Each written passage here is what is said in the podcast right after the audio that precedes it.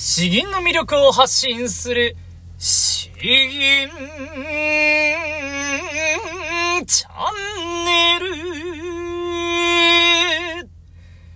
おはようございます。こんばんは。詩吟チャンネルのヘイヘイです。このチャンネルは詩吟歴の長い長い私ヘイヘイによる詩吟というとてもマイナーな日本の伝統芸能の魅力をわかりやすくざっくばらんにお話ししていくチャンネルです。週に2、3回のペースで配信しているので気楽に聞いていってください。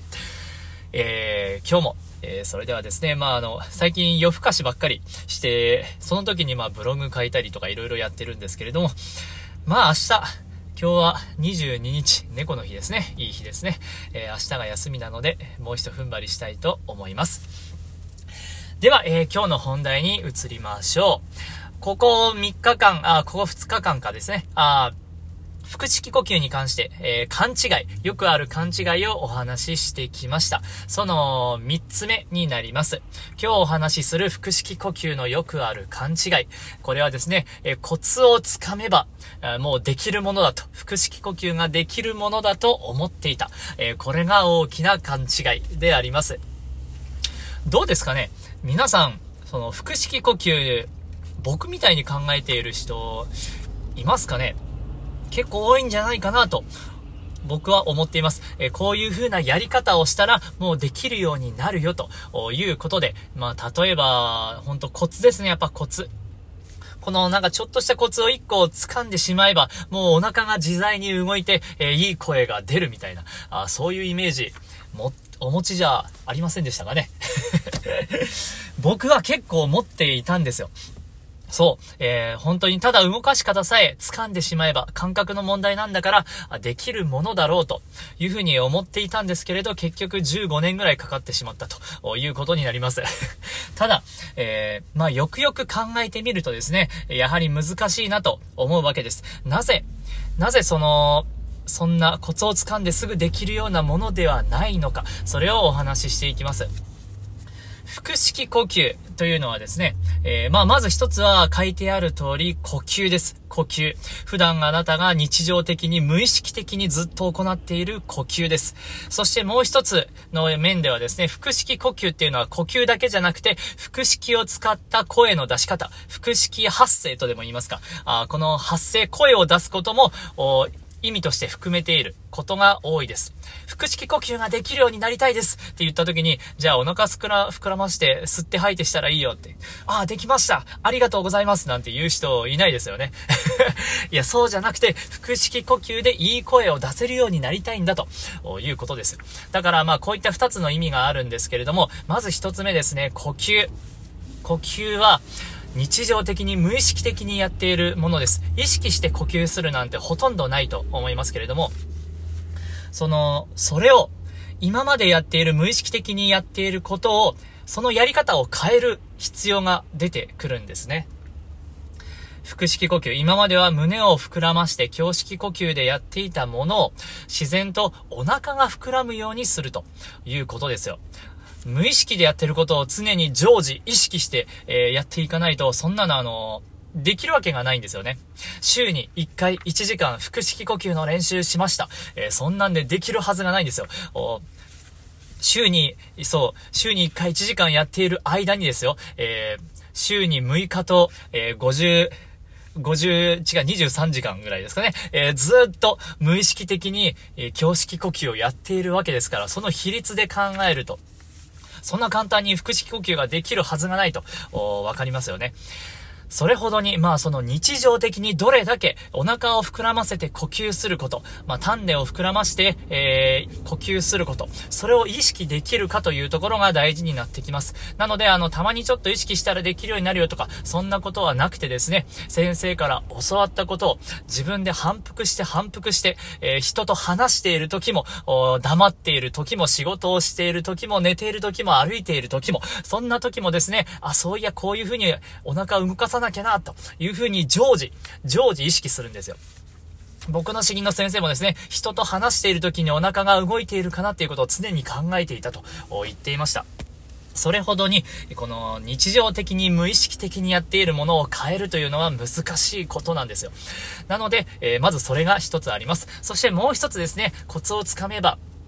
すぐできない理由として、もう一つはこの声を出すということがいかに難しいかということなんですね。声を出すっていうのも、えー、まあ、喉を響かせるわけなんですけれど、それを日常的に無意識的にやっていた。では、あまあ、変わりようがありません。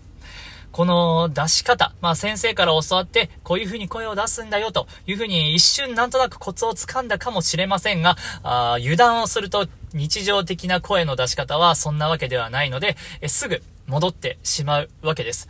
なので、あの、声を出す方はですね、よほど、よりアウトプットに近い形なんで、より強く意識しないといけない、いけないんですね。ただ、僕の場合はですよ、あの、喉で出しやすい言葉、あとかあ、すごく疲れていて、たくさん意識する余裕がないとか、そういった場合にすぐに、えー、喉声になってしまいます。え、まあ僕の場合だと、あーとかですね、雪はえー、このあ、あとかですね、すごいあの、僕引っ掛けて出しやすいんですよ。口も周りでガンガンと引っ掛けて、ワンワンワンワン出しやすいんですけれど、そういう風に出しやすいところにかまけているとですね、お腹の意識がないがしろになる。そういうことになるんですよ。だから得意なあ、出しやすい声ほど腹式呼吸、腹式の発声に切り替えるということがとてもとても難しいです。より強く、いやダメだ、お前は抑えて、引っ込んでろみたいな、それぐらい強い意識を持たない限りですね、えー、なかなか声の出し方まで切り替えていくというのが難しいんですよ。だから僕も今でもですね、えー、詩吟いろいろやっていて結構強いやつとか、ああ行が多いやつとかはですね、結構苦手なんですよ。油断するとすぐ喉に、えー、戻ってしまうんですよ。だから、そういう時も常にお腹、お腹、丹田、丹田と、下に下にと意識をひたすら繰り返してやっていくということ。えー、それが、まあ、大切になってくるということです。まあ、あの、こんなに今日脅してしまって申し訳ないんですけれども、えー、まあ、一番大事なところを抑えた上で、えーその上で、えー、これからまあできるだけ最短ルートで腹式呼吸ができるような話をやっていきたいと思いますので、引き続き、えー、お楽しみください。ということで、えー、コツ掴んだら終わりってわけじゃないんですよ。えじっくりじっくり、えやっていきましょうということです。ふぅ。では、え後半ですね、詩吟の方、移りたいと思います。まあ、あのたまにはちゃんと一番王道の銀をしっかりと吟じることも大切かなと思いまして、詩吟の中で最も有名と言われております、川中島、えー、来三葉による川中島を吟じていきます。これあのー詩吟の別、別のタイトル。まあ、川中島が一番わかりやすいんですけれども、正式名称かちょっとよくわかりませんが、不思議案、喜山を打つの図にダイス。えー、こちらの方がまあどちらが、詩吟の世界では、うん、よく聞きますね。不思議案っていうのが上杉謙信のことです。喜山っていうのが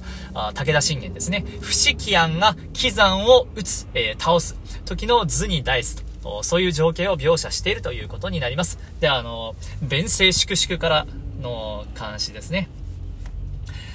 ふじゃあ今日はそこから吟じていきたいと思います。お腹意識してやっていかないとですね。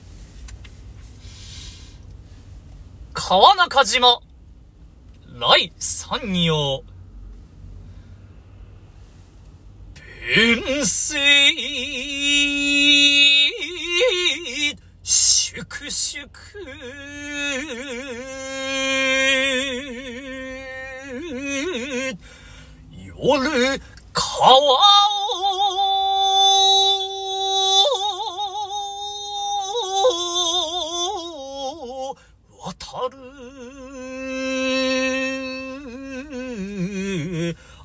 暁に見る。先兵の大河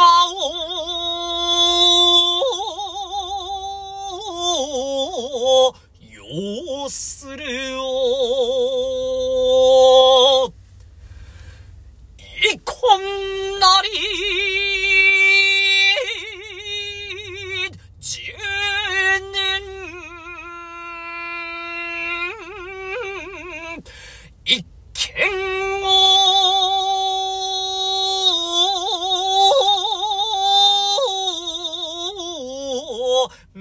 時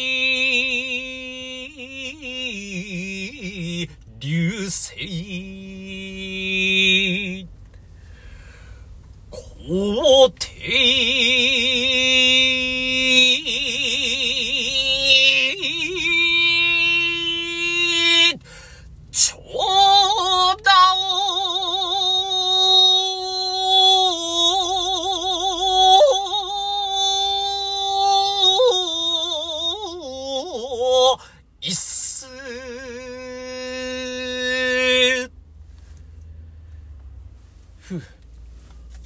いや 朝から全力でやるといいですね。えーそう、なんか、腹式呼吸の話してると、いや、これで自分が喉声で銀じちゃまずいよな、とか、思うから、まあ、いつも以上に下っ腹に力が入るんで、まあ、僕にとってもいいですね。うん。はい、えー、朝から、まあ、そこそこ声が出たんで、えー、今日も祝日まであと1日仕事を頑張りたいと思います。では、えー、次もまた2日後ぐらいですかね、えー、引き続きお楽しみください。この詩を吟じてほしいなとか、この、まあ、最近、最近全然やってないな、俳句とか和歌とか、百人一首とか、あ、これも吟じてほしいなとか、そういうリクエストがあれば、あぜひぜひ、書いてください。多分速攻で反映すると思います。あとはまあ、メッセージなり、えー、質問、疑問質問もお待ちしております。えー詩吟の魅力を発信する詩吟チャンネルどうもありがとうございました。バイバイ